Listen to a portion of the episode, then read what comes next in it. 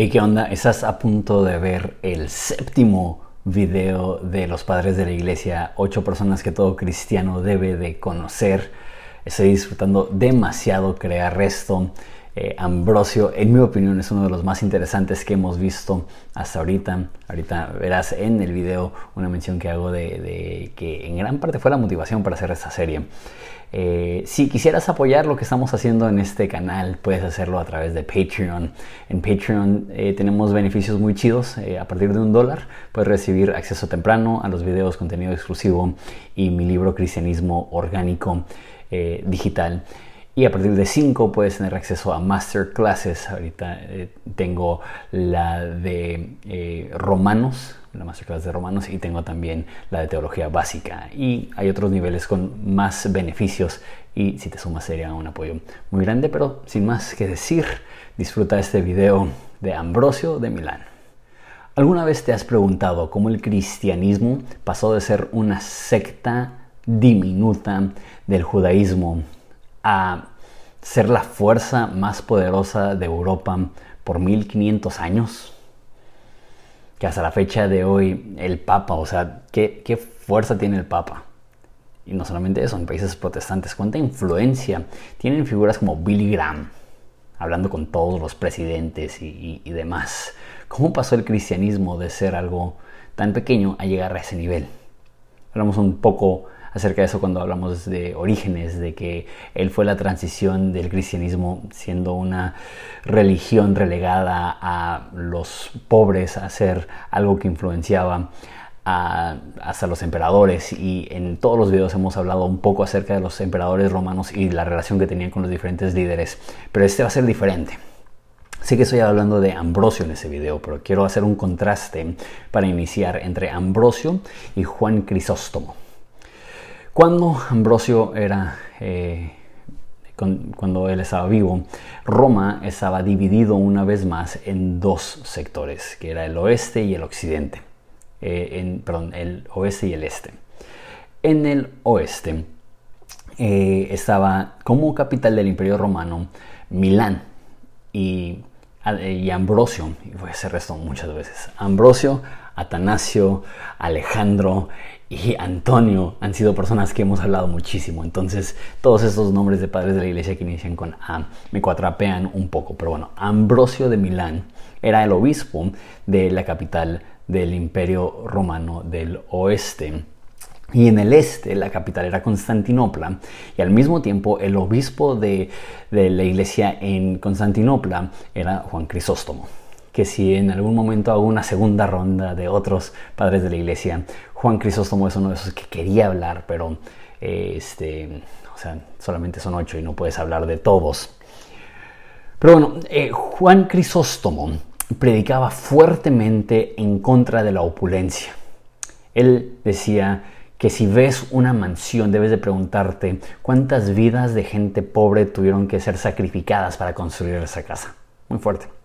Y en ese entonces ya los emperadores eran cristianos e iban a la iglesia principal en la capital. Entonces los emperadores iban a los, este, a los sermones de Juan Crisóstomo, donde él estaba hablando muy fuerte en contra de la opulencia y en particular la emperatriz eh, llegaba con ropa cara, llegaba con su Gucci con su, Prada, y él hablando acerca de lo mal que está eh, la opulencia.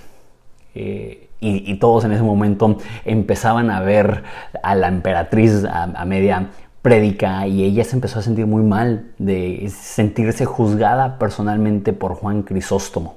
Y aunque Juan Crisóstomo era increíblemente popular en la capital del imperio romano del el este, ella pudo eh, a través de sus palabras, eh, exiliarlo y a través de su influencia, exiliarlo.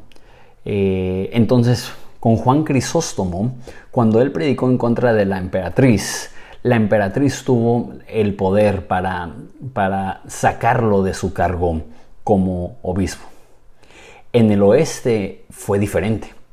Cuando eh, Ambrosio tuvo un conflicto, un roce con la emperatriz del oeste, en vez de que sea el obispo que es removido e humillado y humillado, resultó ser la emperatriz que tuvo que humillarse y obedecer al obispo, marcando este precedente. Ahora no solamente la iglesia ha pasado de ser parte de la cultura eh, baja a parte de la cultura más importante de Roma, sino que estamos viendo que el obispo de la ciudad principal tiene la potestad de tomar decisiones que aún la misma emperatriz no puede revocar.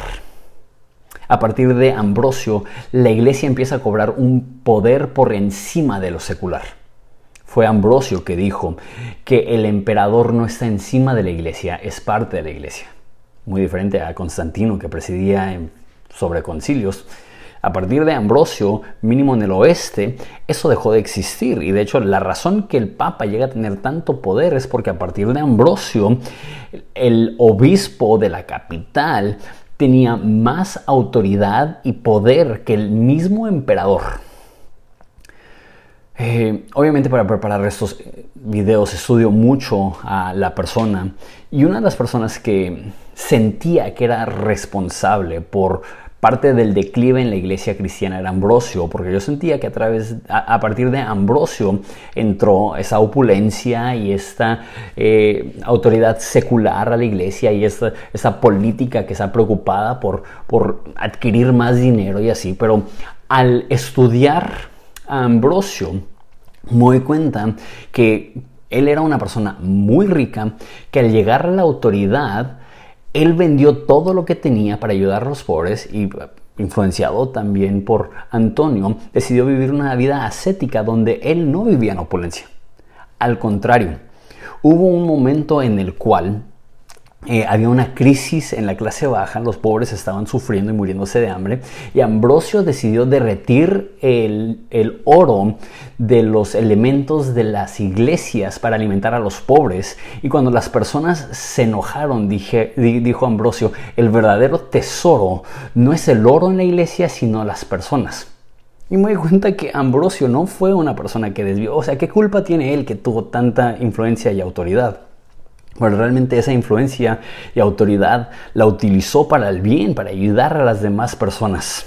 No podemos culpar a Ambrosio por pecados futuros simplemente porque él en su rol cumplió bien, cumplió bien y en el futuro, después de él, personas que van a tener la misma autoridad pero no la misma humildad iban a desviar lo que se convertiría en el papado en una dirección muy que hasta los católicos dirían muy triste. Ambrosio nació en una familia rica y recibió una educación de primera.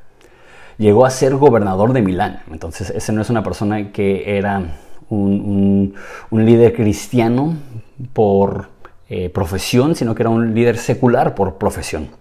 Ahora recuerda, Milán es la capital del Imperio Romano del Oeste. Entonces ser gobernador de Milán es como ser el jefe de gobierno en la Ciudad de México o el equivalente en cualquier país donde estás viendo esto, el, líder más importante del municipio más importante del país.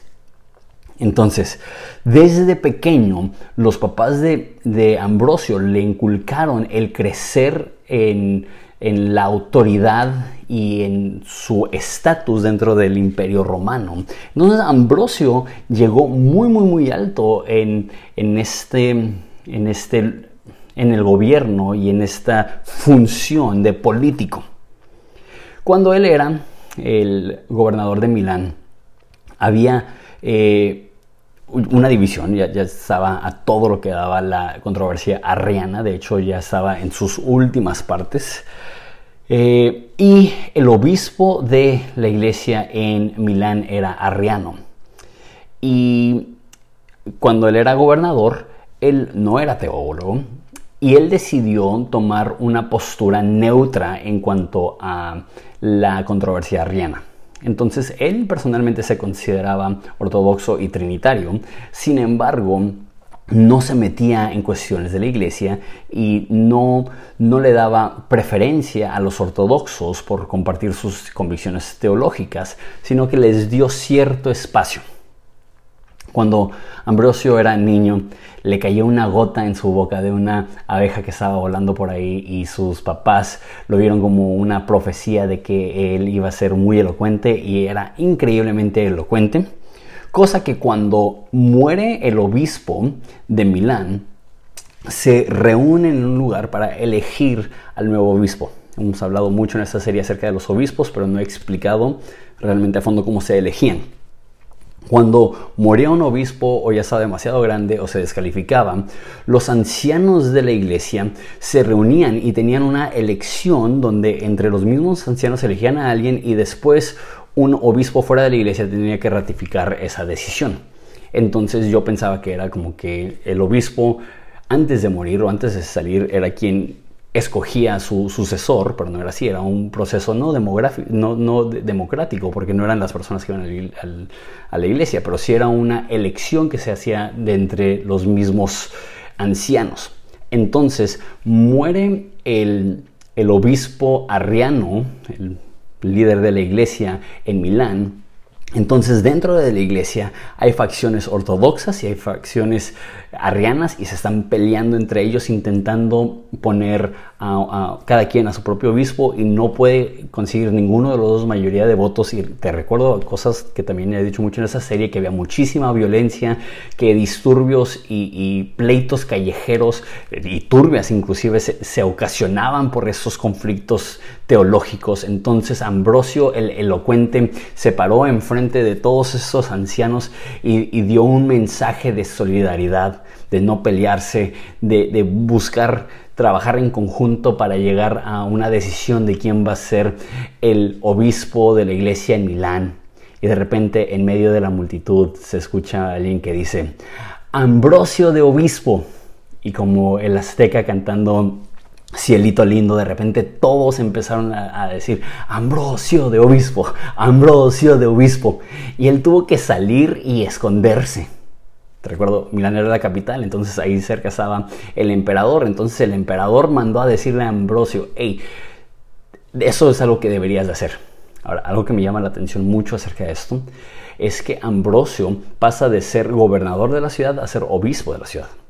Uno pensaría que eso sería reducir su nivel, pero de hecho era un puesto más influyente en ese entonces ser el obispo de la ciudad que ser el gobernador de la ciudad. Una vez más, hablando de, exactamente cuánto estaba creciendo en influencia el cristianismo y la estructura eclesiástica. Entonces lo eligen como obispo de, de Milán, pero es curioso, no tenía ninguna formación teológica, solamente eh, era una persona que había gobernado muy bien, era una persona que era cristiano, llamaba a Jesús y fue elegido para ser el obispo, pero ni siquiera estaba bautizado. Y el proceso de iniciación para ser bautizado era un proceso de tres años y él lo completó en, una semana, le, hicieron su, desarrollo express, lo bautizaron y a partir de ahí él se enfocó muchísimo en aprender teología. De hecho, él es uno de los cuatro doctores latinos de la iglesia, cuatro de las personas más, las cuatro personas más influyentes de los padres de la iglesia en cuanto a su teología. Pero él no empezó así, él empezó como con una preparación secular y después transicionó a una preparación teológica. Eh, entonces se hace en el gobernador y como digo, empieza a tener esa vida ascética, empieza a vender las cosas, empieza a comprometerse con la iglesia. Y este, eh, cuando empezó a, a desarrollarse teológicamente, empezó a enfocarse más en en ser trinitario, en ser ortodoxo, en ser niceano. Esas son palabras que significan lo mismo, que son opuestos al arrianismo. Entonces, eh, cuando empieza él a, gobernar en la iglesia, él empieza a tomar una posición muchísimo más fuerte en contra del arrianismo. Entonces, cuando toma el obispado, el emperador que le que le sugirió que él tomara el obispado era trinitario también. Sin embargo, murió el emperador y quedó a cargo del imperio romano su hermano menor, que apenas tenía 12 años. No digo los nombres de los emperadores porque no quiero dar más nombres que, no tenemos que recordar, pero sí voy a decir el nombre de, su mamá. El emperador tenía 12 años, entonces quien realmente tenía el, el mando y la mano en el volante era su mamá Justina. Entonces su mamá Justina pasó a tener emperatriz, al literal tener este título. Es de las pocas mujeres en el imperio romano que tenía el título de emperatriz, no por su esposo o porque estaba casado con el emperador, sino porque realmente estaba fungiendo de una manera este, sobre el imperio romano. Entonces esta mujer Justina se convirtió en la persona más poderosa de todo el imperio romano y la emperatriz era profundamente arriana, violentamente arriana.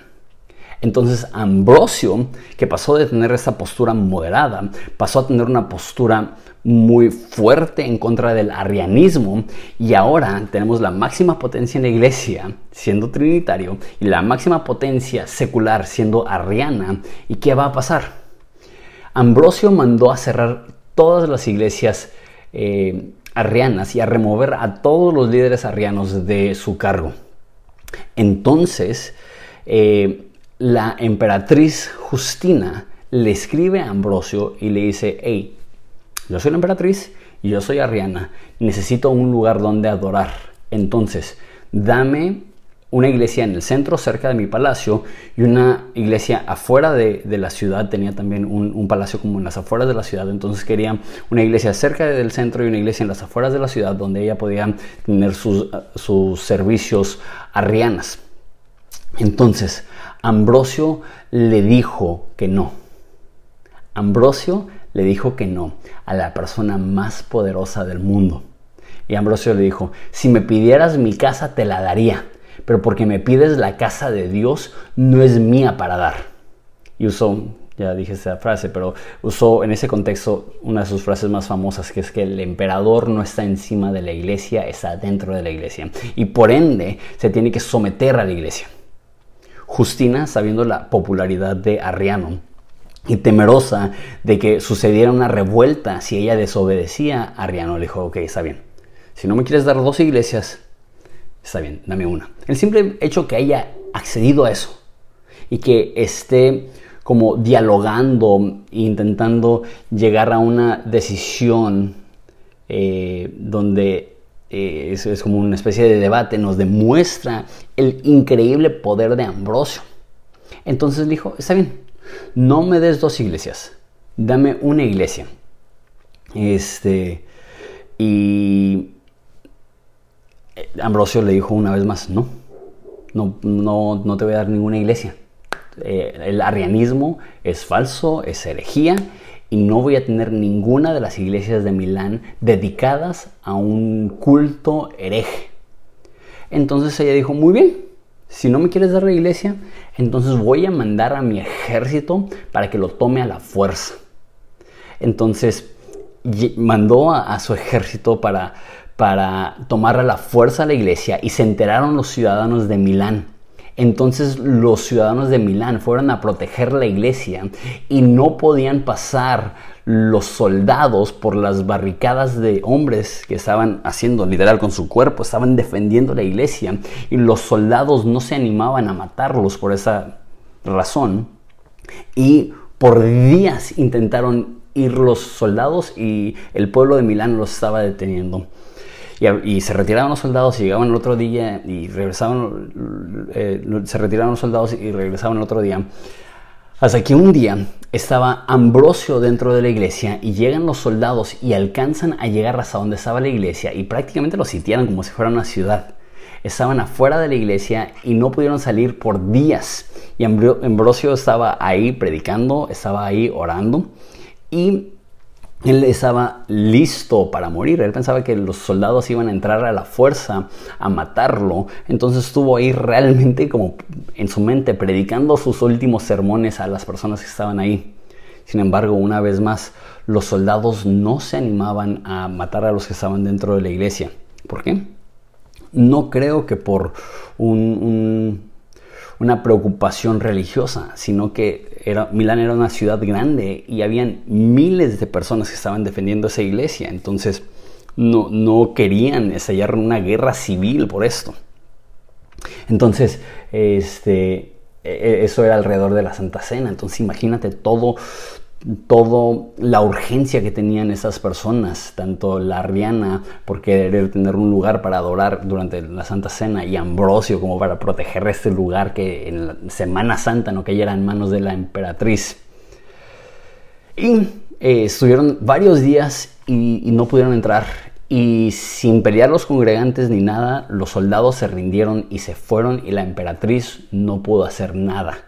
Es más, estaba tan temerosa la emperatriz por la popularidad de Ambrosio que ella dijo, si Ambrosio quisiera, él me pudiera encarcelar a mí. En ese momento, Ambrosio se convirtió en el hombre más poderoso del mundo. Y como ya dije, fue un buen hombre para tener ese puesto. Y, incluso cuando formalmente el obispo principal se convirtió en, el Papa, el, obispo de Roma, la mayoría de los primeros papas fueron muy buenos. Y es, curioso, yo como protestante de repente veo como el papado, como uno de los problemas con el cristianismo, que se fue desviando por esa persona teniendo la máxima autoridad y teniendo ejércitos a su cargo y teniendo tierras a su cargo y cómo se fue corrompiendo ese puesto. La realidad es que los primeros papas, Gregorio, Leo, fueron, fueron buenas personas que hicieron un buen trabajo. Eh, pero qué increíble que Ambrosio, con oraciones y con paciencia, pudo derrotar a la emperatriz con su ejército. ¿Te puedo decir algo curioso? Hace como un año estaba escuchando un podcast de la historia de Roma y mencionaron este episodio entre Ambrosio y la emperatriz Justina. Cuando lo estaba escuchando dije, qué historia tan interesante e impactante. Debería hacer un podcast acerca de Ambrosio y su, encuentro con, la emperatriz. lo dejé ahí y luego el tiempo este, dije, no, sabes que en vez de hacer un episodio de una persona, quiero hacer una pequeña serie de varios eh, de varios personajes de la historia de la iglesia, pero es en gran parte esta historia de Ambrosio contra, contra la emperatriz que me motivó a hacer esta pequeña serie. Eh, no solamente ejerció autoridad por encima de la emperatriz, sino que después de la emperatriz hubo un último emperador romano que pudo unir las dos partes del imperio, porque una vez más les dije al principio que se había dividido, y varias veces, como cuatro o cinco veces se, divide y tienes dos imperios, este y, oeste, pero con una persona llamada Teodosio se volvió a unir y, como ya dije fue el último emperador romano que, que unió los dos. Y Teodosio era ortodoxo también y muy ortodoxo. Él empezó como emperador a perseguir a los arrianos y él hizo un concilio, el segundo concilio mayor de la iglesia, que se llama el concilio de Constantinopla, donde afirmó el credo de Nicea, que decía que Jesús es eterno, no tuvo un inicio, es luz de luz, Dios de Dios, eh, engendrado más no creado. Pero bueno, oficialmente hizo ilegal el arrianismo y marcó oficialmente el final de la controversia arriana dentro del Imperio Romano. Al hacer eso, los arrianos huyen a Alemania, donde el arrianismo tomó fuerza y por otros 300 años todavía existían facciones del el arrianismo muy fuerte. De hecho, las personas que destruyeron Roma, eh, los godos y todos ellos, ellos eran cristianos arrianos. Muy, muy, muy curioso cómo el arrianismo siguió expandiéndose fuera del imperio romano, pero dentro del imperio romano era oficialmente, ser, era oficialmente ilegal ser arriano. Y Teodosio era esta figura cristiana, em, eh, emperador, que una vez más tomó una decisión fuerte en contra del, arrianismo. Entonces Teodosio era una persona muy devoto en su fe, pero también muy iracundo. Y hubo un momento en Tesalónica donde hubo este, un disturbio en las carreras de caballos y llegó el ejército para poner orden y hubo un pleito entre eh, la, la gente y el ejército y mataron a uno de los generales favoritos de Teodosio. No le dijo a nadie, pero Teodosio estaba enfurecido y lo que decidió hacer es hacer a los cuantos días una carrera de caballos patrocinada oficialmente por el emperador. Entonces fueron muchísimos aficionados de las carreras de caballos y ahí organizó una masacre donde mató a miles de personas por coraje de lo que habían hecho con su general. Cuando se enteró de eso, eh, Ambrosio le escribió y le dijo que lo que había hecho estaba muy mal. Y Teodosio, siendo una persona religiosa, se preocupó y fue a Milán para intentar verse con Ambrosio. Y Ambrosio no lo dejó entrar a la iglesia, lo excomulgó. Y le dijo que tenía que mostrar arrepentimiento por tres años antes de poder entrar a la iglesia otra vez. ¿Y qué hizo Teodosio? Con toda su autoridad, pues mató a Ambrosio. No, se humilló y obedeció a Ambrosio y empezó un proceso de humillación pública donde él admitía sus pecados, donde él aceptaba que él tenía que pasar un tiempo de tres años de arrepentimiento antes de poder volver a la iglesia. Una vez más, Ambrosio mostrando autoridad por encima del emperador. Y esa vez no es una mujer que es emperatriz porque su hijo es demasiado pequeño para gobernar. Este es el emperador del reino del imperio romano unificado y aún así está obedeciendo y sometiéndose a Ambrosio. Cuando Ambrosio estaba en Milán, se consideraba como el mejor orador de, de la iglesia. De hecho, eh, los que estudian el tema dicen que eh, Juan Crisóstomo, que mencionamos al principio, Crisóstomo significa eh, boca de oro, que Juan Crisóstomo y Ambrosio de Milán son los mejores predicadores de toda la historia de la iglesia, mínimo de la iglesia primitiva. Entonces había un hombre que estaba obsesionado con la oratoria, que viajó de Hipona a Milán a escucharlo predicar estaba fascinado con su oratoria y fue tan impactado por su mensaje que fue bajo las enseñanzas de Milán, que esta, de, perdón, de Ambrosio de Milán, que este teólogo o que esa persona se convirtió, porque todavía no era cristiano, y se convirtió en el teólogo más importante quizá de todos los tiempos, Agustín de Hipona, o mejor conocido como San Agustín.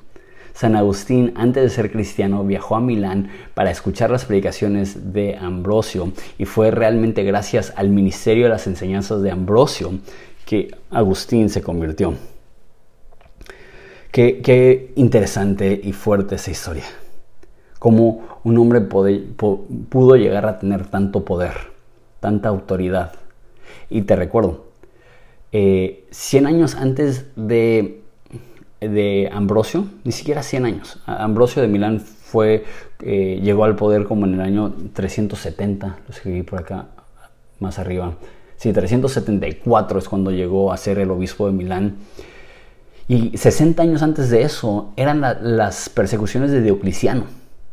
El cristianismo pasó de ser oprimido y perseguido a tener más poder que el mismo emperador en 60 años. Y simplemente es, un hecho histórico tan difícil de entender. Y una vez más, siento que, que, a partir de Ambrosio hubo una desviación donde los obispos se convirtieron en hambrientos de poder. Pero no Ambrosio. Ambrosio era poderoso, pero humilde. Era elocuente, pero profundo y no dobló su rodilla ante la realeza, sino que se paró con la frente en alto y dijo, me tendrás que matar, pero no estoy dispuesto a violar mis convicciones. Ambrosio de Milán, padre de la iglesia, doctor de teología y ejemplo para todos nosotros, de cómo una persona puede crecer hacia arriba y crecer hacia abajo al mismo tiempo. Crecer hacia arriba en poder y crecer hacia abajo humildad. Gracias por tomarte el tiempo de ver ese video en YouTube o si estás en Spotify, de escucharlo. Si puedes tomarte un tiempo para darle like a ese video, ayuda con el algoritmo. Si puedes dejar un comentario en Facebook. Y si en Spotify o iTunes puedes dejar una reseñita, te lo agradecería muchísimo. Gracias por tu tiempo.